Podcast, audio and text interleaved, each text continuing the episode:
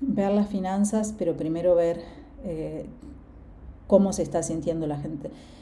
Y, es, y esto más bien es como una mirada, pero que a la vez te da la sensación de... Em, si la gente se siente bien, va a llegar también la parte, todo lo que tenga que ver con la ganancia, ¿me entiendes? Es más bien saber cómo nos enfocamos entre em, la mirada a la gente, el entender de que es algo sistémico y tenemos que ver el total.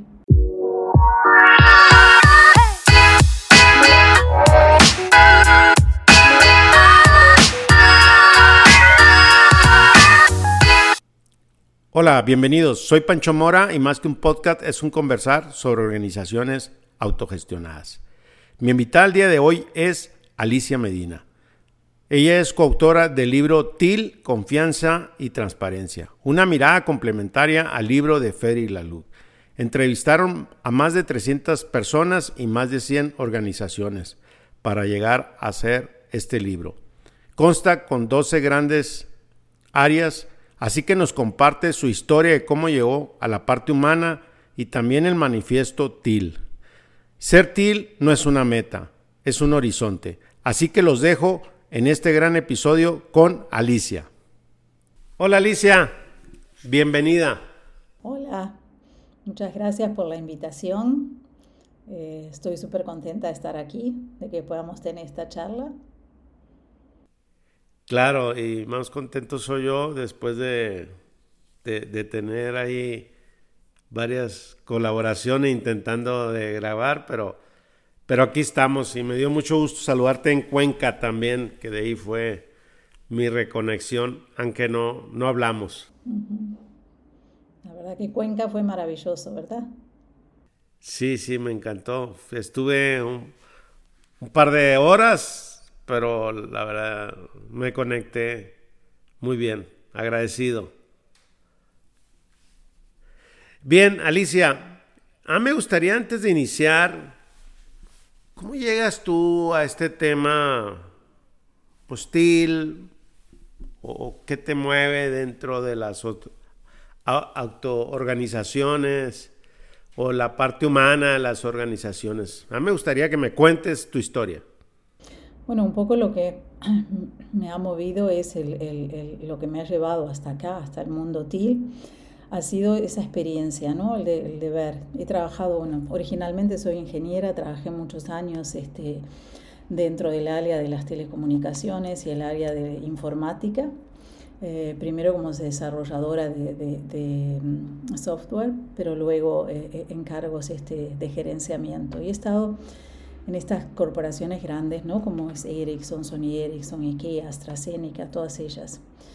Y, bueno, lo que, lo que aprendí ahí, lo que vi desde ahí es que, bueno, cuanto más arriba se está en esas organizaciones, más política hay, eh, menos transparencia, eh, más sufrimiento en la gente.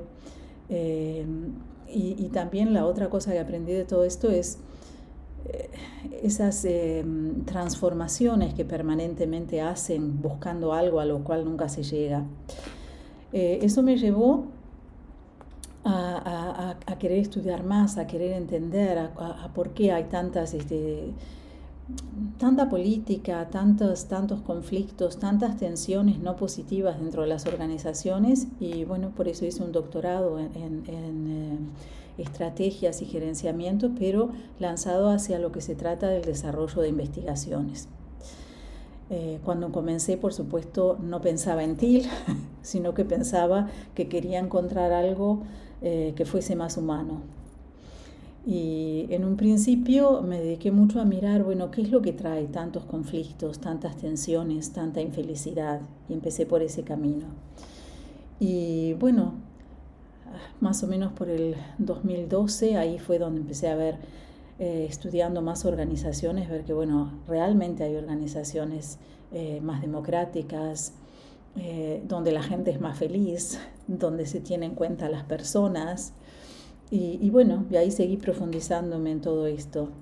Y bueno, después del, del 2014, cuando Friedrich Laloux salió con su, su, libro, el de Reinventar las Organizaciones, que ahora en febrero, en febrero va a ser este, 10 años que lo lanzó, ¿no? Creo que lo lanzó el 14 mm, de febrero o algo así. Eh, y bueno, y esa fue como decir, bueno, ahora sí, hay algo que además tiene un nombre. Y, bueno, y así fue como llegué, por ese lado. Ya, eh, qué interesante. Entonces todo te, te, fue moviendo desde la parte de las corporaciones a, a hacer un doctorado y buscar esta parte humana y que era lo que era la felicidad. Y, bueno, ahora un tema que me gustaría que nos centremos, que es eh, el libro que, que hace tú y tu esposo, eh, y que me cuentes un poco, pues la, ahora sí que para la contribución de la audiencia, eh, esta parte del libro, ¿no? El, el libro se llama TIL, Confianza y Transparencia. Y en esta parte y antes de meternos al libre, al libro, eh, mi, mi, reflexión es, bueno, al final, ¿qué estilo, verdad? ¿Cuál es tu mirada después de eso? Porque yo siento que yo no soy ni til, ni, ni no sé ni qué soy, pero ¿qué, qué es lo que marca esta parte? Me gusta, me gusta esta, esta pregunta que me has hecho. Eh, primero, cuando una vez haber terminado el doctorado y todo esto, eh, de haberlo empezado justamente por querer hacer algo diferente, a medida que había pasado el tiempo también nos dimos cuenta, bueno, nos estamos convirtiendo como el resto de la gente académica, ¿me entiendes? Que escribe estas cosas académicas súper interesantes, pero que no las lee nadie, que no tienen un impacto en la realidad. Eh, y ahí fue donde en el 2019 eh, creamos nuestra organización que se llama Future Organizing, con el propósito justamente esto, de ayudar a las organizaciones a poder entrar al futuro, pero también de ser el puente entre lo académico y la realidad. Eh, a principios del 18 más o menos empezamos la investigación que duró tres años y es la que termina en el libro. Y cuando la empezamos fue justamente con eso, con la idea de poder escribir nada académico, o sea, que la investigación se hiciera con la misma rigidez que se hace una investigación académica, pero que el resultado se presentara de una forma que lo pueda usar todo el mundo.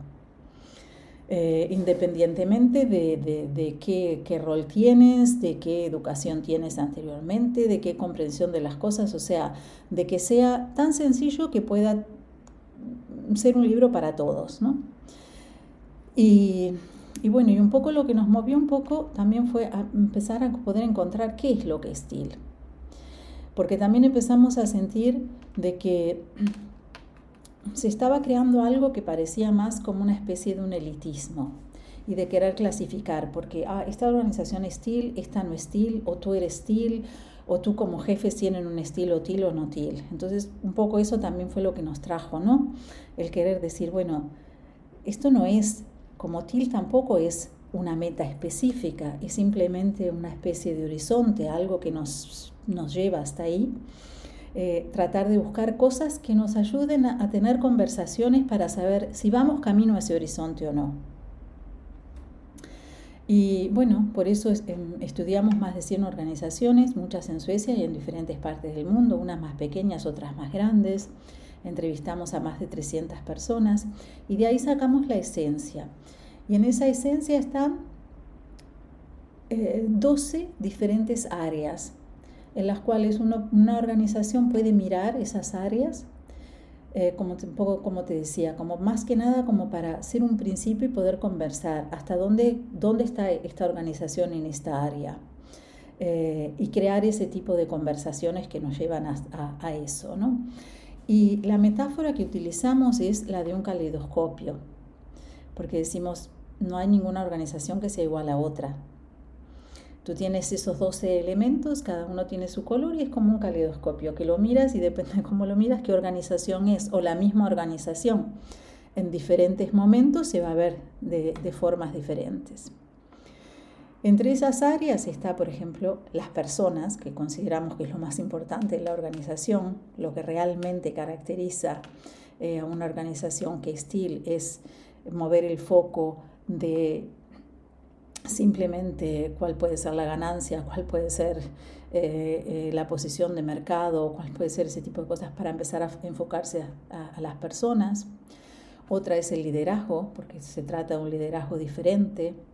Otra es la cultura. Em, em, otra es este, cómo vemos a, eh, en los horarios de trabajo y dónde trabajamos, el sitio donde trabajamos etcétera. No son 12, no te las voy a contar las 12 porque sería muchísimo, ¿no? Pero entre las cosas que tenemos que realmente nos diferencia de algunas otras personas que tratan de escribir sobre lo que es TIL, es que nosotros también consideramos, por ejemplo, la parte de las finanzas.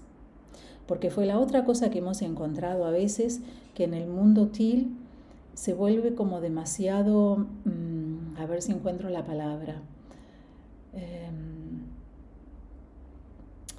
Em, de una forma como demasiado eh, que no queremos hablar del dinero porque consideramos que el dinero es algo feo, entonces nos volvemos en algo donde todo es más que tiles color de rosa, ¿me entiendes? Y, no, y una organización, independientemente de si sea una organización eh, que tenga algún fin de lucro o una organización como puede ser la Cruz Roja, que no tiene para nada un fin de lucro, tiene que tener finanzas que funcionen. Entonces la parte de las finanzas es importante. Eh, la otra parte, que por ejemplo la Lux tampoco lo tiene en su libro, es cómo consideramos el mundo alrededor, el medio ambiente y la sociedad. Porque una organización no está aislada, somos una parte del todo y el todo es la sociedad en la que nos movemos y el planeta en el que vivimos. Y bueno, y eso no quiere decir que todas las organizaciones tengan que tener la misma responsabilidad social o, haber avanzado hasta tal punto de que están pensando eh, y han tomado todas las medidas de, cómo cuidar al planeta. Pero por lo menos que se dé esa conversación y que pueda existir por lo menos una especie de conciencia y ver cómo caminamos eh, rumbo a eso, ¿no? Y bueno, estas son áreas muy concretas con las cuales este, cuando acompañamos a organizaciones que las hemos, estamos acompañando para que ellos hagan su movimiento a esto, eh, las usamos justamente como temas para poder conversar. Eh, cómo estamos en cada una de estas áreas, dónde quisiera la organización llegar. A veces las organizaciones deciden trabajar con un área en la cual ellos sienten que ahí es donde está el dolor más grande o el problema más grande. Otras veces prefieren em, empezar por la parte donde existe una pasión más grande o un interés más grande. Y bueno, ambos métodos son válidos, ¿no? Cada organización tiene que elegir por dónde quiero empezar, eh, a solucionar mis problemas y a trabajar con ellos o a seguir alimentando algo que ya, ya funciona y la alegría que hay, ¿no? Y de ahí más o menos se mueve.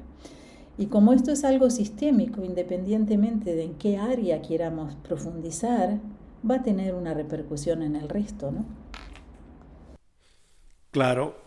Y bien, bien como lo hablamos, este es un tema complementario al tema de Feril Lalud, reinventando las organizaciones que creo que también les puso un review en, ahora en, el libro, que va a salir en, español también, y también de yo, de blog, de Black, de eh, Bursor, eh, también. Entonces seguramente que estos gurús que están ahí, que son los que saben, y, cuando te ponen ese de compartir, pues me, me, da mucho gusto que lo es. Ahora bien, eh, en esta parte de la experiencia de ustedes, eh, a las organizaciones que han acompañado, y me gustaría concentrarme un poco de los países nórdicos, ¿cuál, es su experiencia en, esto? Y, me queda claro que hay una base de avance eh, y que no todas las organizaciones lo hacen, pero ¿cuál es la mirada que están viendo? en las organizaciones en base al libro de ustedes? A veces se hace difícil em, el poder tomar el paso si la gente está convencida de que yo ya he llegado, ¿no? Y esa ha sido una de las, de las cosas con las que nos, hemos encontrado, sobre todo en Suecia. ¿no?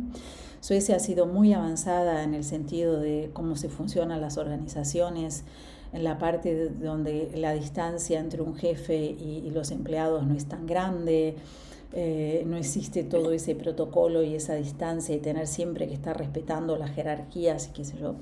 Pero también eso puede ser como una falsa ilusión, ¿no?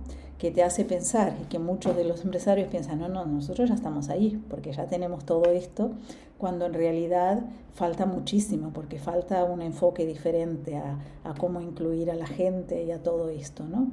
Esa es la primera cosa, ¿no? Que a veces la he comparado con otros países y a veces empezar se hace más fácil porque son más conscientes de que están muy lejos de donde tienen que estar. Eh, pero pasando esta parte, eh, las organizaciones que hemos acompañado, o sea, donde por lo general viene de la directiva que quieren tomar este paso y ahí es como entramos a hacer ese acompañamiento, eh, empiezan entendiendo de que sí, de que para, que una para que la organización sea mejor, la gente tiene que sentirse mejor. Se trata mucho de sentir cómo me siento, de poder... Eh, ser un miembro de esta organización y poder ser yo completamente, no ir al trabajo con una máscara especial eh, que hace de que, bueno, de que parte de todo lo que yo podría dar eh, no es posible darlo, ¿no? Eh, o sea que empezando por ese lado siempre empezamos bien. Luego está la otra parte, ¿no? En la cual para poder realmente trabajar en grupo, para poder realmente tener esa transparencia de la cual nosotros hablamos, ¿no? la comunicación y la transparencia total, no se trata solamente de transparencia cuando se trata de cosas que son específicas del trabajo, porque eso relativamente es fácil de lograrlo, ¿me entiendes? Con buenos mecanismos, con... Eh, una creación de foros diferentes donde siempre hay un espacio para poder hablar de diferentes temas y qué sé yo. Cuando se trata de la transparencia más a nivel humano, de mostrarme tal cual soy, de poder mostrar, bueno, mis debilidades, mis alegrías, mis sueños, mis errores, o sea, más un poquito de, de cómo somos. Eh, de libertad, ¿verdad? Sí. Ahí es donde encuentro que el camino es más largo en Suecia y en los países nórdicos que lo que podría ser en México, donde tú estás. Eh, porque ahí entra la otra parte cultural, ¿me entiendes? Donde en Suecia hemos sido formados de esa cosa de donde, bueno, mm, tu vida es tu vida y el trabajo es tu trabajo, donde hay esa separación tan grande donde la gente puede trabajar eh, muchos años en, el mismo, en el mismo sitio de trabajo y ni siquiera sabe si el otro es casado, si no es casado, si tiene hijos, si se divorció tres veces o si no, ¿me entiendes? Eh, entonces, el camino a seguir en la parte esta, cuando tratamos bien de lo humano, te diría que es más difícil. Todas las otras cosas de poder aprender a tomar decisiones de otra forma, de comunicarnos mejor, de que la transparencia sea grande. Todo esto lo encuentro quizás mucho más fácil que en otros países, ¿me entiendes? Eh, es todo lo que se da más a nivel de sistema, más a nivel de procesos, ¿me entiendes? Como que hay una gran madurez eh, y un gran conocimiento de cómo, cómo moverse, cómo adaptarse, cómo ser flexible a cosas nuevas. Pero cuando hablamos de la parte humana hay mucho que trabajar ahí. Ya, y, y bien lo comentas, que es un tema cultural, ¿no? O sea, para nosotros, seguramente para mí, se me hace algo extraño del no saber, pero bueno, entiendo esta parte de la privacidad, de mi espacio muy íntimo, y ahí está ese tema. Ahora, eh, regresando y asociado también al libro, tienes un manifiesto TIL. ¿Qué trata ese manifiesto? El manifiesto TIL este surgió después de que tuvimos unos cuantos workshops con algunas organizaciones y estas organizaciones venían mundo, mucho del, eh, eh, mundo ágil y dentro del agilismo existe el, manual este que se creó. Y bueno, y un poco inspirados en lo que es este, el, manual, el, manifiesto ágil, y con los resultados que sacamos de estos este, workshops, diferentes cosas que la gente decía, ahí creamos ese manifiesto. ¿no? Y ese manifiesto trata sobre todo, lo hicimos eh, con la intención de desmistificar lo que es el mundo TIL, porque en realidad trata de eh, más bien tener una mirada, cómo vemos a la gente, eh, qué es lo que, lo que ponemos frente a otra cosa, o sea que la gente está mm, primero eh, en vez de determinado tipo de cosas, cómo tratamos las finanzas, o sea, más que nada para desmistificar lo que es el, el, mundo TIL. Y también para tomar un paso, digamos, diferente al que vimos que se estaba tomando, ¿no? donde la gente dentro del mundo TIL eh, existe, por lo menos en Europa, eh, como una tendencia a querer poner ese sello, que este es TIL, que este no es TIL, o que esto no es para nada TIL. Y, para nosotros eso no es correcto, ¿me entiendes? Eh, muchas veces es también saber cuál es la intención y cada organización llegará hasta donde pueda llegar a su paso, a su ritmo y, planteándose sus, metas, pensando más bien que, bueno, ahí hay un horizonte que es el horizonte TIL. Ya, ¿y nos puedes dar algunos ejemplos de este manifiesto? A ver si te lo traigo. ¿Quieres que te lo lea y te lo traduzca? no, no, no. Algo que tú quieras compartir, que te, para ti es importante. No necesariamente todos. Alguno que, que te resuene, que, que es importante. Bueno, entre, esas cosas eso, el, el, el, pensar el que, el que se trata de la gente, ¿me entiendes?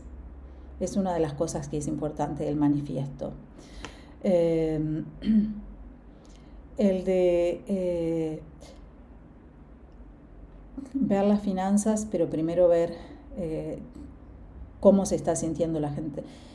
Y, es, y eso más bien es como una mirada, pero que a la vez te da la sensación de, em, si la gente se siente bien, va a llegar también la parte, todo lo que tenga que ver con la ganancia, ¿me entiendes? Es más bien saber cómo nos enfocamos entre... Em, la mirada a la gente, el entender de que es algo sistémico y tenemos que ver el total. Eh, en el manifiesto hablamos, por ejemplo, de la parte de la comunicación, que en lugar de tener una comunicación con eh, cosas muy secretas o, cosas que son confidenciales y, todo esto, eh, se trata de, de ser abiertos que no es una cosa que el manifiesto diga debe de ser así, sino que muestra hacia qué lado, qué, qué es lo que, lo que deberíamos de... una guía. Una guía, a qué le debemos dar prioridad, ¿me entiendes? A las personas, a ser abiertos, a, mm, pensar este, eh, eh, también en, en, en la totalidad de las cosas, en no hacer por ejemplo, eh, cambios donde solamente nos enfocamos en algo chiquitito y nos olvidamos del todo. O sea, el tener una mirada, es más bien como una mirada, como una guía, como tú dices, hacia dónde mirar, como una guía que nos puede llevar a ese mundo til. Cuéntame cuál es el propósito de, del libro que ahora está en traducción en, en, español y que va a salir el próximo año, de tuyo y de tu esposo. ¿Qué, qué quieren lograr ahora en esta traducción en Iberoamérica? El propósito del libro, independientemente en cuál de los idiomas damos, son varios, ¿no? Pero uno de los propósitos es de una forma muy clara, muy concreta, dar ejemplos donde todas las personas puedan sentirse identificadas, ¿no? Y con las personas me refiero a organizaciones. Ese ha sido uno de los propósitos de presentar casos. El libro está compuesto de muchos casos, muchos ejemplos, muchas voces. Eh, con el propósito de que, bueno, si, si, si tú perteneces a una pequeña organización de determinada forma, que encuentres eh, una inspiración, a otra compañía que sea de esa misma forma. Si perteneces a algo más grande, que puedes encontrar más grande. Si es una multinacional también. Ese ha sido uno de los propósitos, ¿no? De crear ese tipo de ejemplos donde a través de los ejemplos de cosas que ya existen se vea eso. Los ejemplos también muestran de que no todos han llegado al mismo sitio, ¿me entiendes? De que estamos todos camino a algo. Entonces cada uno de los ejemplos muestra eso, ¿no? Y el propósito también fue, porque era una de las cosas que recogíamos, ¿no? que del el libro de la Lux, que es fabuloso, que ha inspirado a, cientos de miles de personas, que ha sido, bueno, el que nos ha guiado a nosotros y a muchos más, en muchos casos se queda como un poco en esa parte abstracta para muchos. Y nosotros queríamos que este libro fuera un libro que llegara a todos, donde podamos entender de forma muy concreta y que pueda ser una guía, que pueda ser una herramienta a utilizar, a caminar, a hacer su cambio, ¿no? Y si llegan manos a manos de, de la gente que está dirigiendo una empresa, bueno, mejor. Pero que también se puede, en el libro lo ponemos, también se puede empezar desde abajo, ¿no? Si tú estás dirigiendo un proyecto o formas parte de un, de un grupo o un team, hay un montón de prácticas que las puedes empezar desde ahí y que eso también hace de que tú como persona y la gente de tu alrededor también pueda crecer y se pueda sentir mejor. Y bueno, el propósito más grande es eso, ¿no? Difundir de qué se trata, eh, dar ejemplos, eh, dar herramientas. El libro presenta muchas diferentes herramientas, mecanismos, por ejemplo, cómo puedo trabajar con la cultura, eh, cómo podemos trabajar con una forma de dar feedback de una forma diferente, siempre mirando a las personas, ¿me entiendes? Y enfocándonos hacia el futuro que queremos. Y, y bueno, inspirar, ¿no? Y ser lo más concretos posible. Bien, me gustaría saber si conoces una organización que ha llegado a ser TIL o que esté muy avanzada, que no sean las que ya sabemos, ni Bors, Bursor, ni, ni otras de estas que comentas, Ferry. Alguien que digas, hoy deberían de conocer esta organización porque sí está muy avanzado. Eh, el año pasado cuando viajé a Argentina encontré una organización, o sea, los venía estudiando un poquito desde antes. No está en el libro, porque los encontré después que el libro se había escrito, ¿no? Y se llama Ten Pines y está en Buenos Aires. Con Jorge Silva. esa, sí, ya esa organización lo entrevisté. me ha parecido eh, que ha avanzado mucho y además es una organización que a mí me ha impactado porque claro, el contexto en el que tú te mueves también importa, ¿me entiendes? Y el contexto y la realidad argentina es una realidad muy, muy compleja. Donde, por ejemplo, el querer trabajar con la transparencia cuando vives en un mundo donde no existe nada que sea transparente, donde hay mucho más corrupción que en otros sitios y qué sé yo. Por eso le encuentro esa organización de un valor increíble, ¿no? Y donde realmente han podido incorporar eh, prácticamente no todos, pero prácticamente los 12 eh, elementos que tenemos. Otras organizaciones que he encontrado son las que he encontrado dentro del grupo NER en España. Eh, una de ellas que a mí me parece pero eh, excepcional, aparte las he estudiado tan a fondo y toda esta es la que se llama Talleres Arreches, eh, donde eh, eh, empezaron su camino hace más de 10 años, pero de, qué forma, cómo lo fueron haciendo, ese trabajo de hormiguita y de todo esto, y los encuentro una organización, o sea, de excelencia, que en realidad pienso que todo el mundo tendría que estar hablando de ellos. Pero a veces es un poco lo que pasa, ¿no? Con organizaciones que vienen más del mundo hispano, eh, y estos casos no se han presentado en inglés o en otros idiomas, eh, se quedan ahí, como un poquito que no, no, no, llegan a tener ese impacto que necesitan. ¿no?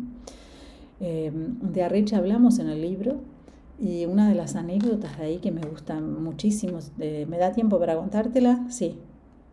Sí. Sí. Es en el momento que llega la pandemia, ¿no? Eh, nosotros ya prácticamente habíamos terminado de, investigarlos a de estudiar todo esto, pero me interesaba saber, bueno, qué pasa ahora, ¿no? Todo lo que me has contado, todo perfecto cuando todo funciona, pero en el medio de esto, ¿cómo, cómo, cómo eh, funciona? Y bueno, y la charla que, que, tuve con eh, Javier Aldomorín, que es el dueño de los talleres Arreche, y, y todo lo que él compartió conmigo me pareció excelente. La primera cosa fue la que pensó en que, bueno, ahora es el momento de demostrar que esto es en serio, eh, porque estamos en medio de una crisis. Entonces, la primera cosa que hizo fue asegurarse, ir al banco y asegurarse de tener un préstamo mayor para poder pagar los sueldos y tener eh, determinada eh, o algo así se dice. luego llamó a sus empleados y les dijo, bueno, la situación es esta, esto, estamos en medio de la pandemia, en medio de estos de que eh, hay que estar confinados y todo esto, pero hay, sitios de trabajo que pueden estar, pero hay límites de mano de, de, mm, material que no nos entrega y, bueno, no va a haber para todos. ¿Cómo lo resolvemos? Resuélvanlo ustedes. La gente se reunió, estuvieron dos días reuniéndose. Él les dio la pauta. Tienen que pensar también en nuestros clientes no solamente de salvarnos ahora en este momento, sino también de qué forma somos justos con nuestros clientes, porque si ellos tampoco resisten esto, cuando la pandemia pase, nos vamos a quedar sin ellos. O sea que traten de no beneficiar a uno y olvidarse del resto. Piensen en esto, fue una de las pocas cosas que le dijo.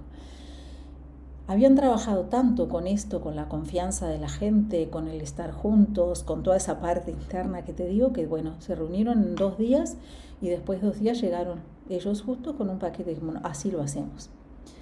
La gente que tiene, que depende más del salario porque tienen hijos o porque tienen padres mayores que, que dependen de ellos económicamente, a ellos se les va a dar la prioridad. Los más jóvenes que todavía vivían en la casa, ellos podían estar, decir, bueno, nos quedamos o no trabajamos o venimos a trabajar sin tener nuestro sueldo ahora porque no lo necesitamos, o sea, con una solidaridad increíble llamaron a los clientes y más o menos vieron lo mismo, ¿no? En qué, en qué posición estaban los diferentes clientes para ver cómo todo esto se resolvía. Y bueno, y él dijo, o sea, son ustedes los que deciden y hacemos tal cual ustedes digan. Antes de haber finalizado la pandemia, eh, les había ido tan bien estos cambios que hicieron que no solo se salvaron todos, que nadie tuvo que, que, que irse, que no tuvo que haber despidos ni nada, sino que eh, reclutaron nuevas personas y crecieron, ¿me entiendes? Eh, cuando algunos de sus, competencias desaparecieron, ¿me entiendes? Porque no supieron manejar esto y desaparecieron, ¿no? Eh, y por eso me parece un caso bonito de contar, ¿no? Y en el libro tenemos que hemos traducido tal cual la carta que él le mandó a todos sus empleados, ¿no? Haciendo ese llamado a todo esto. Y bueno, y ahí mm, es un ejemplo de que funciona y que realmente, como él lo dice, hay que demostrar que funciona cuando realmente eh, es necesario, ¿no? Porque cuando todo está bonito es fácil ser til. Claro, ¿y tú crees que esto funciona por el fundador? O si no existiera esta fuente de la propiedad, ¿funcionaría? Yo creo que sí. Eh, creo que incluso en algunos sitios podría ser este, más fácil, ¿no? Uno de los casos este, mm, que también tenemos en el libro, ¿no? que, que los acompañamos por más de un año y medio, es una, una empresa que se llama eh, Svenska System, que em, ellos se dedican a algo, hay una especie de como tipo de cajones de plásticos en los que se distribuye todo lo que tiene que ver con los alimentos en el país y estos son reciclables. Tanto sea leche como verduras, como cosas, son estos diferentes tipos de, plásticos, de, cajones de plásticos reciclables. Para ¿Esta organización de qué origen tiene? De Suecia es. Eh, y bueno, el cambio y el, digamos, el camino que empezaron a recorrer salió eh, por la persona que en ese momento estaba eh, como gerente. El nombre de ella es Anael. Pero bueno, ella logró convencer al directorio de que esto es algo de que podemos probarlo. ¿Me entiendes? Y, bueno, no es que haya una propiedad en forma así, sino que es una organización que está constituida, ¿me entiendes?, por un, muchos intereses, muchos, o sea, no es una sola persona.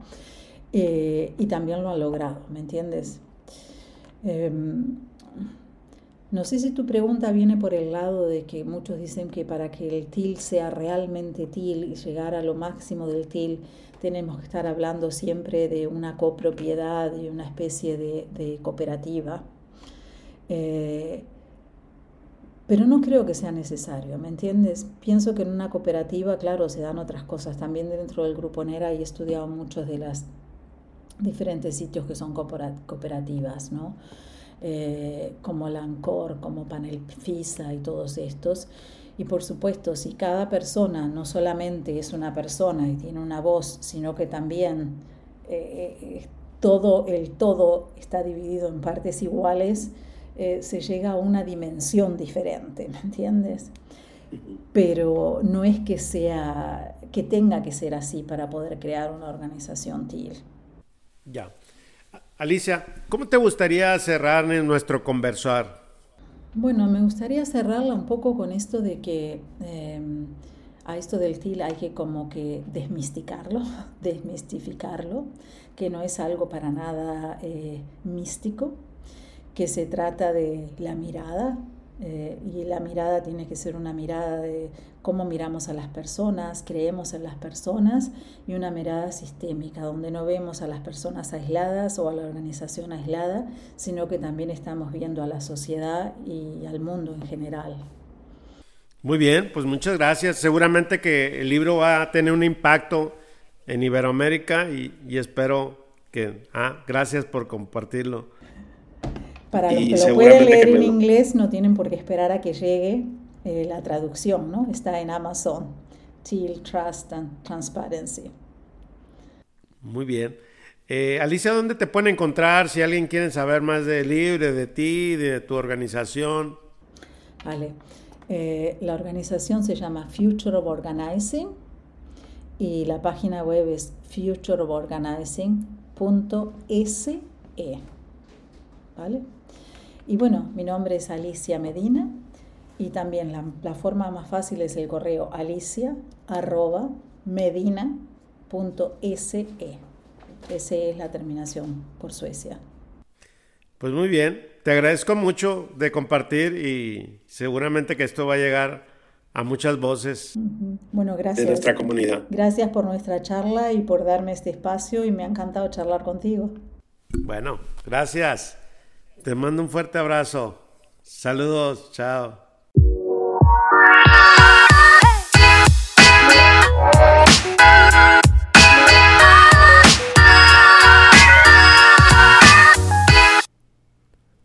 Ayúdame que más personas sigan aprendiendo y comparte este episodio en tus redes o por WhatsApp. Te invito a que te suscribas a nuestro canal de YouTube y también nos puedes escuchar en Apple y en Spotify. Saludos.